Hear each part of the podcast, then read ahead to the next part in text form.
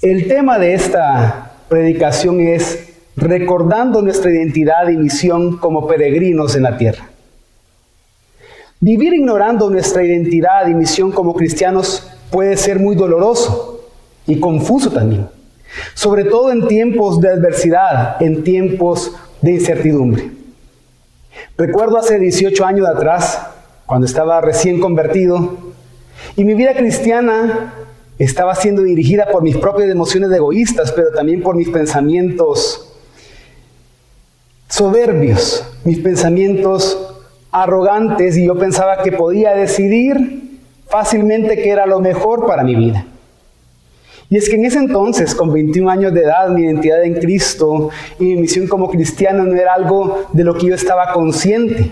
Ignoraba muchas cosas acerca de esto. Esto hizo que yo tomara malas decisiones, decisiones equivocadas respecto a mis relaciones, queriendo llenar por medio de las relaciones lo que solo Cristo podía darme, lo que solo Cristo podía llenar. Pero también me llevó a tomar malas decisiones en mis estudios, en mi trabajo, en mis finanzas, porque yo quería obtener por medio de ellos todo lo que el mundo ofrece. Conocimiento, riqueza, influencia. Todas estas decisiones me llevaron a avergonzarme en distintos momentos de mi vida, a sufrir y también a hacer sufrir a otros. Todo por ignorar mi identidad en Cristo y mi misión como cristiano.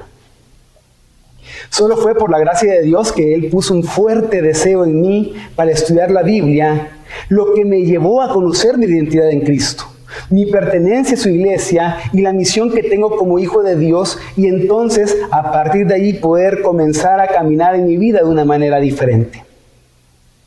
Con el pasar del tiempo, Dios me ha hecho perseverar y me ha seguido enseñando que aún en medio de las circunstancias difíciles, no debo olvidar mi identidad y mi misión. Y les cuento todo esto porque muchos cristianos caminan por el mundo ignorando eso ignorando su identidad, ignorando su misión. Y esto provoca que vivan confundidos, sin propósito, o que sean fácilmente seducidos y engañados por diferentes modas de enseñanzas, siendo ingenuos al buscar encontrar identidad y propósito fuera de Dios. Y así, ignorando su identidad, ignorando su misión, en momentos como el que estamos viviendo, momentos de crisis e incertidumbre, se hace más notorio y se hace más peligroso. ¿Por qué? Porque son momentos en los cuales pueden ser tentados a no perseverar y a rendirse. La primera carta del apóstol Pedro fue escrita precisamente en tiempos de crisis, en tiempos de incertidumbre. La iglesia estaba siendo perseguida. Porque el emperador romano de ese entonces, Nerón, había extendido un falso rumor de que el incendio en Roma lo habían ocasionado los cristianos, y esto generó malestar en todos los romanos y, e hizo que comenzaran a perseguir a la iglesia fuertemente. Entonces, ellos tuvieron que huir de Roma, a donde tenían su hogar, hacia las provincias de Asia Menor. Allí ellos se enfrentaron a la incertidumbre de vivir una nueva normalidad. Se enfrentaron al temor de cómo iban a vivir cada día. Y también allí siguieron experimentando acoso y hostilidad de parte de romanos y de griegos. Por eso el apóstol Pedro le describe para animarlos y exhortarlos a vivir para Dios.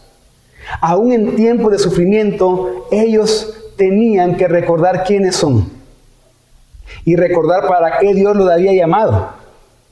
Porque experimentando esa nueva normalidad en medio de la crisis, de la situación difícil, por el sufrimiento que estaban pasando, ellos estaban tentados a olvidar quiénes eran. Y estaban tentados a olvidar la misión que tenían que cumplir. Y precisamente estas dos cosas son recordadas por el apóstol en primera de Pedro 2 del 1 al 12. Por tanto, desechando toda malicia y todo engaño e hipocresías y envidias y toda difamación, deseen como niños recién nacidos la leche pura de la palabra que, para que por ella crezcan para salvación. Si es que han probado la bondad del Señor y viniendo a Él como a una piedra viva, desechada por los hombres, pero escogida y preciosa delante de Dios, también ustedes como piedras vivas sean edificados como casa espiritual para un sacerdocio santo, para ofrecer sacrificios espirituales aceptables a Dios por medio de Jesucristo. Pues se encuentra en la escritura, yo pongo en Sión una piedra escogida, una preciosa piedra angular, y el que crea en él no será avergonzado. Este precioso valor es, pues, para ustedes los que creen, pero para los que no creen, la piedra que desecharon los constructores es en piedra angular se ha convertido. Y piedra de tropiezo y roca de escándalo. Pues ellos tropiezan porque son desobedientes a la palabra y para ello estaban también destinados. Pero ustedes son linaje escogido, real sacerdocio, nación santa, pueblo adquirido para posesión de Dios a fin de que anuncien las virtudes de aquel que lo llamó de las tinieblas a su luz admirable. Ustedes en otro tiempo no eran pueblo, pero ahora son el pueblo de Dios. No habían recibido misericordia, pero ahora han recibido misericordia. Amados, les ruego como a extranjeros y peregrinos que se abstengan de las pasiones carnales que combaten contra el alma. Mantengan entre los gentiles una conducta irreprochable, a fin de que en aquello que les calumnian como malhechores, ellos, por razón de las buenas obras de ustedes, al considerarlas, glorifiquen a Dios en el día de la visitación. Y hoy a través de este texto quiero animarlos a lo siguiente, a que durante la crisis e incertidumbre recordemos nuestra identidad y nuestra misión como peregrinos en la tierra. Y para lograrlo debemos hacer tres cosas, las cuales van a ser desarrolladas en el sermón. Primero, debemos desear la palabra de Dios. En segundo lugar, debemos de acercarnos a Cristo. Y por último, recordar quiénes somos y a qué hemos sido llamados. Y es que tenemos que vivir, hermanos, deseando la palabra cada día. Primera de Pedro 2, 1 al 3 dice, por tanto, desechando toda malicia y todo engaño, hipocresías y envidias y toda difamación, deseen como niños recién nacidos la leche pura de la palabra para que por ella crezcan para salvación, si es que han probado la bondad del Señor. En versículos anteriores a este pasaje, el apóstol había escrito que debían de tener una mente lista y dominio propio para así poder vivir como hijos obedientes siendo santos, temiendo a Dios, siendo conscientes de que han sido redimidos por Cristo, que han nacido de nuevo por la palabra de Dios, para vivir con fe y esperanza. Ahora, lo que les dice en este pasaje que acabamos de leer, que para ser conscientes de eso, deben desechar actitudes negativas que los van a llevar a vivir en división entre ellos mismos. Por eso les manda a desear cada día más la palabra de Dios, porque esa palabra que los hizo nacer, los iba a hacer también crecer en el conocimiento de su salvación. ¿Por qué? Porque ellos ya han comprobado que Jesús es Dios bueno. Y es que solo los hijos de Dios podemos comprobar esta gran verdad. Solo los que hemos comprobado que Jesús es Dios bueno por medio del Evangelio, somos los que podemos crecer en la salvación por medio de su palabra. Pero en este pasaje me llama muchísimo la atención la imagen que el apóstol Pedro usa. Él dice que tenemos que desear como recién nacidos la leche. Como muchos saben, este, yo tengo dos hijos pequeños, Esther de tres años y Ezequiel de un año y tres meses. Mi hija solo tomó leche materna por distintas circunstancias durante siete meses. Mientras que mi hijo lo hizo por más de 12 meses en grandes cantidades y casi a toda hora. Y la diferencia de esto ha sido bastante marcada. No solamente en el crecimiento que mi hijo ha experimentado. Hace poco lo llevé a consulta al pediatra, a control pediátrico, y el pediatra me dijo que ha crecido bastante, que de hecho fácilmente le saca media cabeza de altura a un niño promedio de su edad. Pero no solo se ha visto el cómo él deseó esa leche en su, desde recién nacido siendo bebé, en su crecimiento, sino que también se ha visto en su salud. Mi hijo ha enfermado muchísimo menos de lo que mi hija ha enfermado eh, a esa misma edad. ¿Por qué? Porque él por más tiempo recibió todos los nutrientes necesarios para su crecimiento, para su salud, para su bienestar. Porque él deseaba en todo momento ser alimentado con la leche. De esta misma manera nosotros, hermanos, todos en el cuerpo de Cristo, necesitamos crecer por medio de la palabra. Así como los niños recién nacidos necesitan la leche, nosotros debemos de desear la palabra.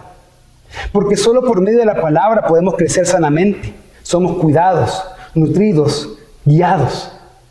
La palabra nos hace madurar, la palabra nos hace reconocer sin dudar que Jesús es nuestro Dios y que Él es bueno. Y en la iglesia, en gracia sobre gracia, tenemos el privilegio de ser alimentados por la palabra de Dios cada semana y de diferentes maneras. Los jóvenes, los fines de semana, los matrimonios cada semana también a través de sus discipulados y del programa Pacto y Verdad. Los niños a través de las clases que los maestros de niños están preparando para que los papás puedan eh, darle esas clases y ser edificados toda la familia por medio de la palabra. Las mujeres de nuestra iglesia tienen grupos de discipulados, tanto ministeriales como los grupos de discipulados abiertos, de los que muchas mujeres están siendo beneficiadas con esto. Los discipulados en general, el proceso crece. Los estudios bíblicos. Gracias a Dios tenemos ese privilegio de ser alimentados por la palabra. Pero también tenemos que reconocer algo muy importante. Que así como tenemos el privilegio de ser alimentados por la palabra, también cada uno de nosotros tenemos la responsabilidad personal de leer, meditar, estudiar y memorizar la palabra. Porque eso nos va a hacer madurar. Porque tener ese compromiso con la palabra, de desearla e ir cada día a la palabra, es una muestra de amor también a nuestros hermanos. Además, Desear la palabra nos llevará a que cada día vivamos acercándonos a Cristo.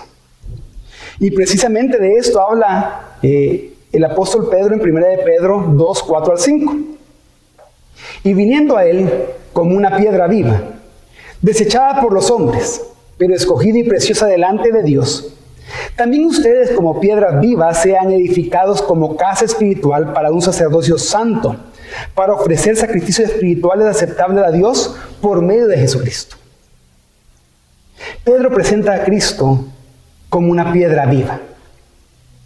No es un monumento, no es algo muerto e inerte, sino aquel que resucitó, que vive y que da vida.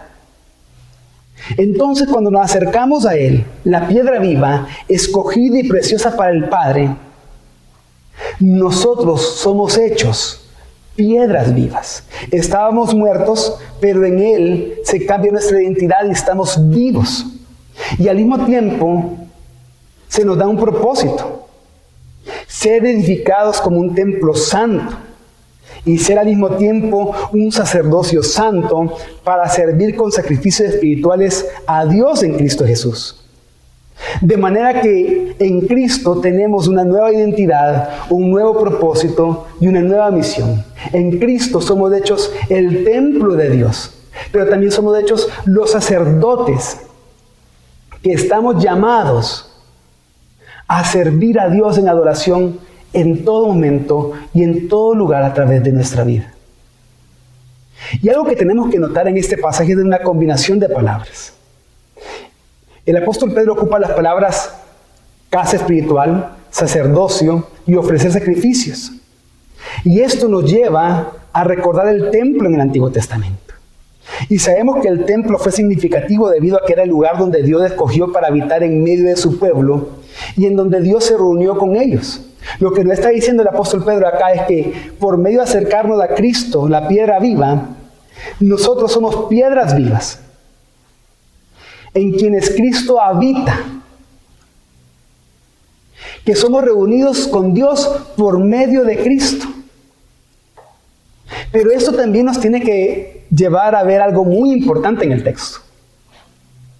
Si bien es cierto, en Cristo somos piedras vivas, no somos piedras aisladas. No somos piedras que están solas y separadas del edificio. Sino que para poder cumplir nuestro propósito, somos piedras vivas puestas por Dios, ordenadas por Él. Él nos ha conectado con otros para construir esa casa espiritual, para construir un edificio orgánico, un templo santo, su iglesia. Pero los cristianos no somos solamente las piedras que forman esa casa, sino que también somos los sacerdotes que servimos dentro de esa casa. Juan Calvino comentó acerca de este pasaje. Es un honor singular que Dios no solo nos consagre como templo para sí mismo, en el cual Él mora y es adorado, sino también que nos constituya sacerdotes. Y es que Dios nos ha hecho sacerdotes, separados del mundo y dedicados para servirle a Él. Hermano, hermana, ¿estás buscando la comunión con los miembros de tu iglesia local? ¿Estás disfrutando de la bendición de ser parte de la iglesia? Creciendo en el Señor, teniendo compañerismo bíblico con tus hermanos en Cristo. ¿Estás ejerciendo el privilegio de servir a Dios con tus dones y talentos? Estás experimentando las bendiciones de ser miembro del cuerpo de Cristo. Si, si hay algo que yo le agradezco a Dios, es que he podido experimentar esas bendiciones de ser miembro de esta iglesia local, del cuerpo de Cristo. En momentos difíciles he sido beneficiado por el cuerpo de Cristo, por mi pastor, por mis hermanos pastores, por los miembros de la iglesia a través del consejo de la palabra, a través del servicio, del ánimo. De hecho, mañana, lunes 29 de junio, se cumple un año de que con mi familia experimentamos algo que nos hizo temblar. Yo me encontraba de viaje, en un viaje ministerial en Colombia, y recuerdo que mientras estaba sirviendo allá, mi esposa se intentó comunicar conmigo, pero yo no había visto el teléfono. Porque ese día, durante la madrugada, mi hija había pasado mal de salud, con fiebres, etc. La habían llevado al médico, el médico recetó algunas medicinas. Pero ese mismo día en la tarde, mi esposa siguió insistiendo para comunicarse conmigo yo no, no podía comunicarme con ella. Porque mi hija había convulsionado. Entonces, lo primero que ella hizo fue comunicarse en ese momento con el pastor Héctor. Y el pastor Héctor comenzó a tratar de comunicarse conmigo hasta que lo logró. Y me dijo, necesitas hablar con tu esposa. Este, algo ha pasado, ya te voy a explicar. Y entonces en ese momento eh, yo me comunico con ella y le llamé y me dijo que iba en camino al hospital porque mi hija Esther había convulsionado. Pero en todo eso, que para mí en ese momento me derrumbé, yo quería estar con mi familia, estaba a miles de kilómetros de distancia, pero mi esposa y yo encontramos consuelo, encontramos ánimo, encontramos ayuda en la iglesia, en el cuerpo de Cristo. Inmediatamente, Pastor Javier, los demás pastores fueron a asistirla, estuvieron pendientes, se comunicaron conmigo, otros hermanos de la iglesia también. En el tiempo que yo estaba angustiado allá, los hermanos de, de, las iglesias, de distintas iglesias de Colombia con las que nos encontrábamos, también estuvieron orando, dando ánimo, dando palabra, etc. ¿Por qué les comento esto? Porque una palabra importante en el Antiguo Testamento para el templo era santuario, que además de referirse a algo santo, también se refería a algo apartado para el uso de Dios pero también se refería a un lugar de seguridad, un lugar de refugio. Y eso es lo que yo pude experimentar en el cuerpo de Cristo, en la iglesia, un lugar de refugio. ¿Te das cuenta, hermano? En momentos de crisis, de adversidad, sufrimiento, de incertidumbres, puedes encontrar refugio en la iglesia, en el cuerpo de Cristo, en tus hermanos, en tus hermanas. Junto a ellos puedes ser edificado, puedes ser afirmado, puedes ser animado a vivir tu identidad como hijo de Dios y tu propósito como siervo de Él. Luego de esto, Pedro sigue diciendo en 1 Pedro 2 del 6 al 8, pues eso se encuentra en la Escritura. Yo pongo en una piedra escogida, una preciosa piedra angular, y el que crea en él no será avergonzado. Este precioso valor es, pues, para ustedes los que creen, pero para los que no creen, la piedra que desecharon los constructores, esa en piedra angular se ha convertido. Y piedra de tropiezo y roca de escándalo, pues ellos tropiezan porque son desobedientes a la palabra, y para ello estaban también destinados. El apóstol Pedro cita el Antiguo Testamento para probar que Cristo es la piedra angular escogida por Dios, que es la piedra preciosa para aquellos que creemos en Él. Pero también todo esto nos da la imagen de que esa misma piedra trae juicio de Dios para aquellos que no creen. Y es que la piedra angular es la piedra fundamental, la, la primera piedra que se ponía en una construcción. Poniendo esa piedra que se ponía en la esquina, que tenía un ángulo, por eso se le llama así, a partir de esa piedra iban siendo puestas todas las demás, según el patrón que esa misma estaba dando. De esa manera, lo que se está reflejando en este pasaje es que solo unidos a Cristo, como esa piedra angular, escogida por Dios, nosotros encontramos salvación y evitamos la vergüenza. Para nosotros que creemos Jesucristo, esa piedra angular, esa piedra fundamental, ese refugio en donde estamos seguros. Tanto así que en medio de crisis, sufrimientos, tribulaciones, no vamos a ser avergonzados porque Él es precioso para nosotros. Pero los que no creen en Él, por haberlo rechazado como piedra angular, serán avergonzados. Ese rechazo será juicio para ellos. ¿Por qué? Porque los hará tropezar.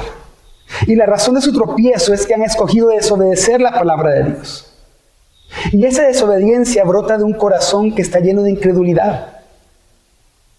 Y la secuencia que traza acá el apóstol Pedro es incredulidad, desobediencia y caída, lo cual va a llevar eventualmente a la ruina. ¿Qué quiero decir con todo esto? Que en algún momento de la vida todos nosotros nos vamos a encontrar con la piedra. Porque esa piedra está en nuestro camino.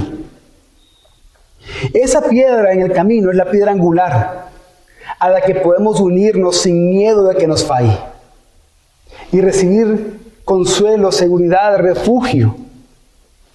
Pero también puede ser una piedra que si la rechazan los va a hacer caer. O pones tu fe en Jesús, la piedra angular, o estrellarás tu pie contra ella y caerás. La diferencia está en cómo te acercarás a Jesús, en cómo te relacionarás con Jesús. Si creerás en Él o lo ignorarás. Si vendrás a Él o lo rechazarás. ¿Qué harás? ¿Qué harás? Tú que has estado rechazando a Jesús. Cree en Él y arrepiéntete. Conviértete en una piedra viva por medio del Evangelio. Y así no serás avergonzado. Y en el siguiente pasaje, el apóstol Pedro afirma a sus lectores estableciendo un, contraste, diciendo que ellos no son de los que van a tropezar, sino que les dice que deben de vivir recordando su identidad y su misión. Primera de Pedro 2, 9 al 10 dice, pero ustedes son linaje escogido, real sacerdocio, nación santa, pueblo adquirido para posesión de Dios, a fin de que anuncien las virtudes de aquel que los llamó de las tinieblas a su luz admirable. Ustedes en otro tiempo no eran pueblo, pero ahora son el pueblo de Dios. No habían recibido misericordia, pero ahora han recibido misericordia. Y aquí Pedro comienza a usar nuevamente imágenes del pueblo de Dios en el Antiguo Testamento citando Éxodo 19, 5 al 6, un pasaje donde Dios comienza a hablar del pacto que va a hacer con el pueblo de Israel y cómo si ellos obedecen el pacto serán el especial tesoro de Dios. Pero luego comienza a citar cuatro pasajes de Deuteronomio que ratifican eso que leemos en Éxodo. Y con todo eso está afirmando la identidad de la misión de la iglesia como pueblo de Dios quienes han recibido misericordia y han entrado en una relación personal de pacto en Cristo Jesús. Y que ahora, además de ser el pueblo de Dios, tienen el enorme privilegio de representar a Dios ante toda lengua y nación. Y aquí vemos, hermanos, algo muy importante.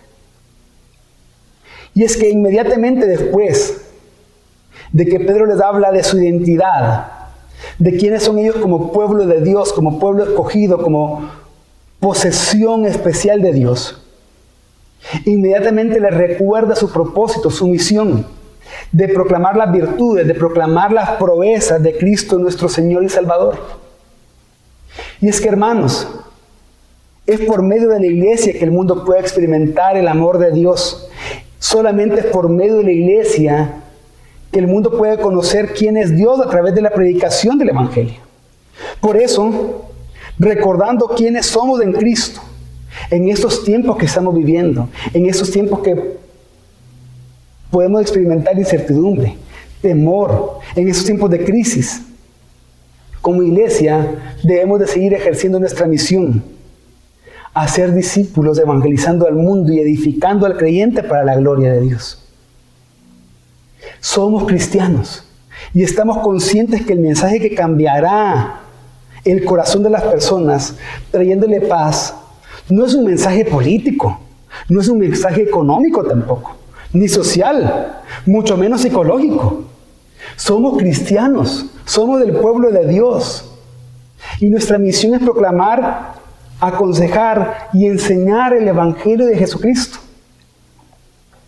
O como dijo J.I. Packer,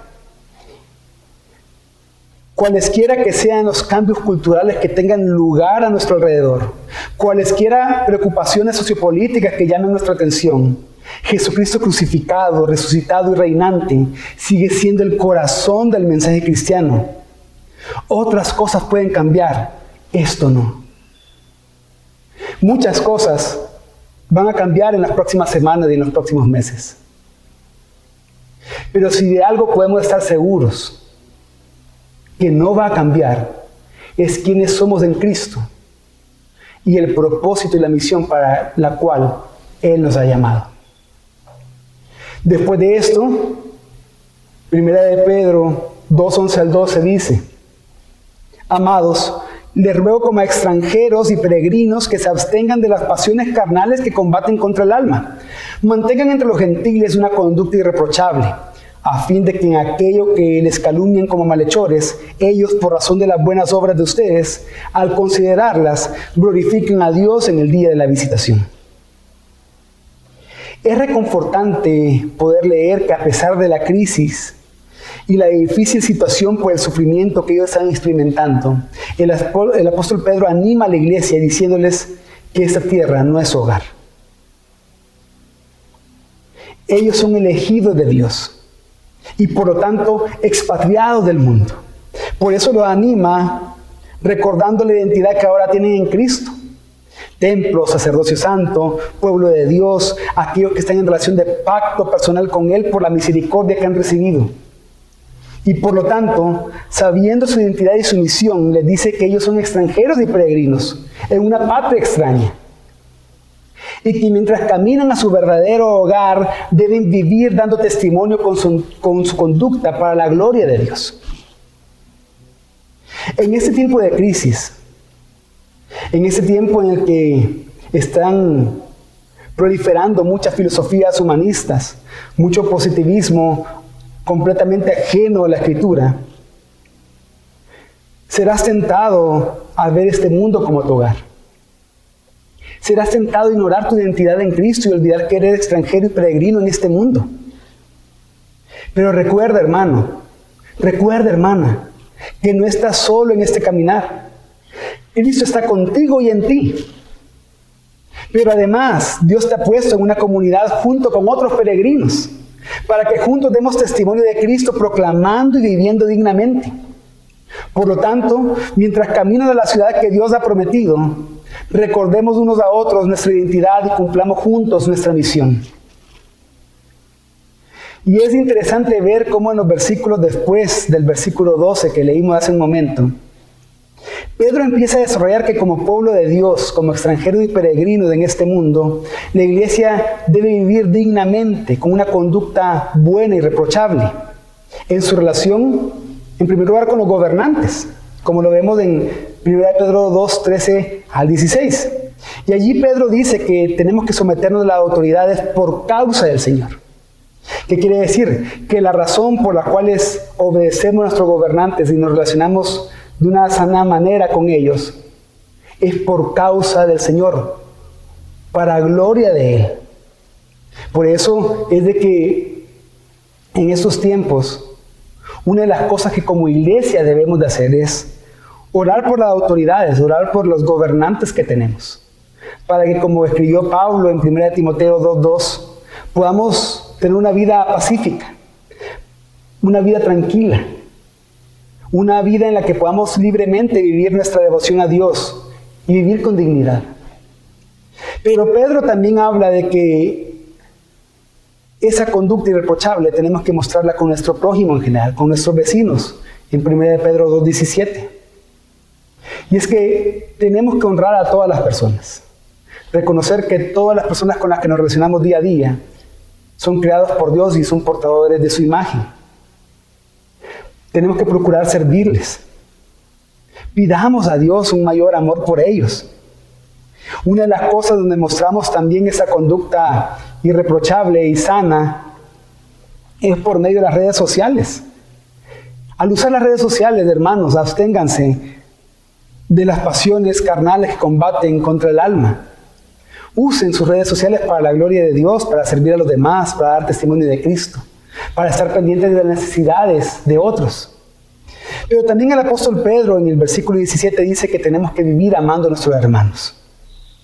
Y es que uno de los más grandes testimonios que puedes dar es amar a tus hermanos. Cristo dijo esto mismo en Juan 13:35. Nuestro amor por los otros cristianos testifica de nuestro amor a Cristo. Hermanos, no esperemos que el mundo sea impactado por nuestra fe, si no amamos a nuestros hermanos en Cristo. Si no servimos a nuestros hermanos en Cristo a pesar de nuestras diferencias. ¿Cómo estás mostrando tú el amor y honra por tus hermanos y hermanas en Cristo? Algo que me ha dado mucha alegría al ver en estos últimos meses que han pasado es que en esos tiempos de crisis, en esos tiempos de sufrimiento, al ver las necesidades de otros hermanos de nuestra iglesia local, muchas personas dentro de los ministerios, por iniciativa propia, se han puesto de acuerdo para servirse unos a otros, para ayudarse, para proveerse, para consolarse, para orar, para estar a disposición porque así nos ha llamado a vivir el Señor.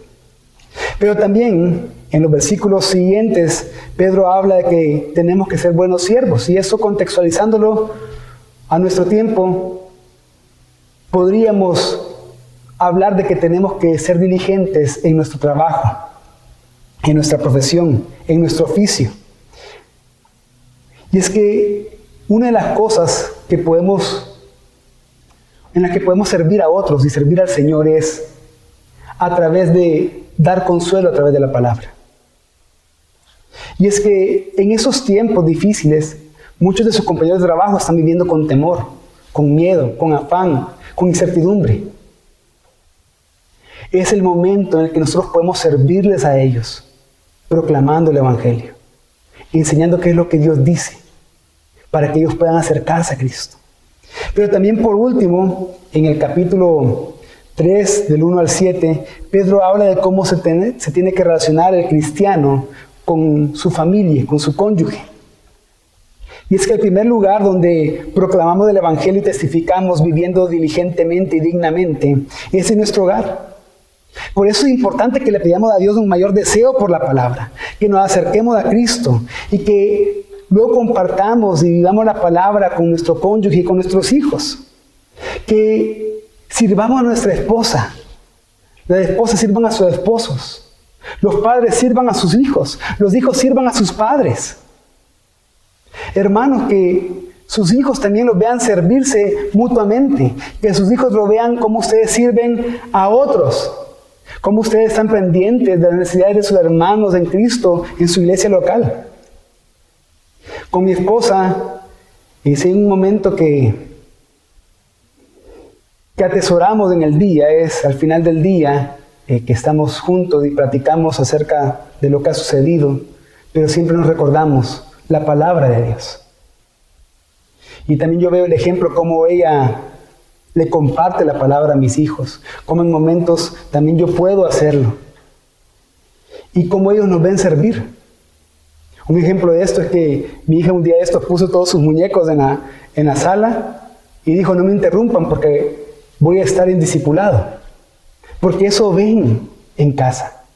Y tenemos una perfecta oportunidad nosotros, cada día en nuestro hogar, de vivir según nuestro, nuestra identidad y según nuestra misión.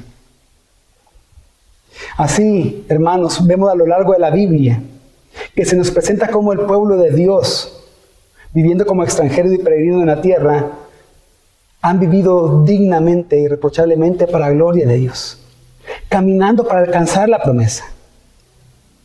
Nosotros ya alcanzamos la promesa que es Cristo, pero aún seguimos peregrinando hasta que esa promesa sea plenamente consumada y nos encontremos todos juntos en nuestro hogar en la nueva creación.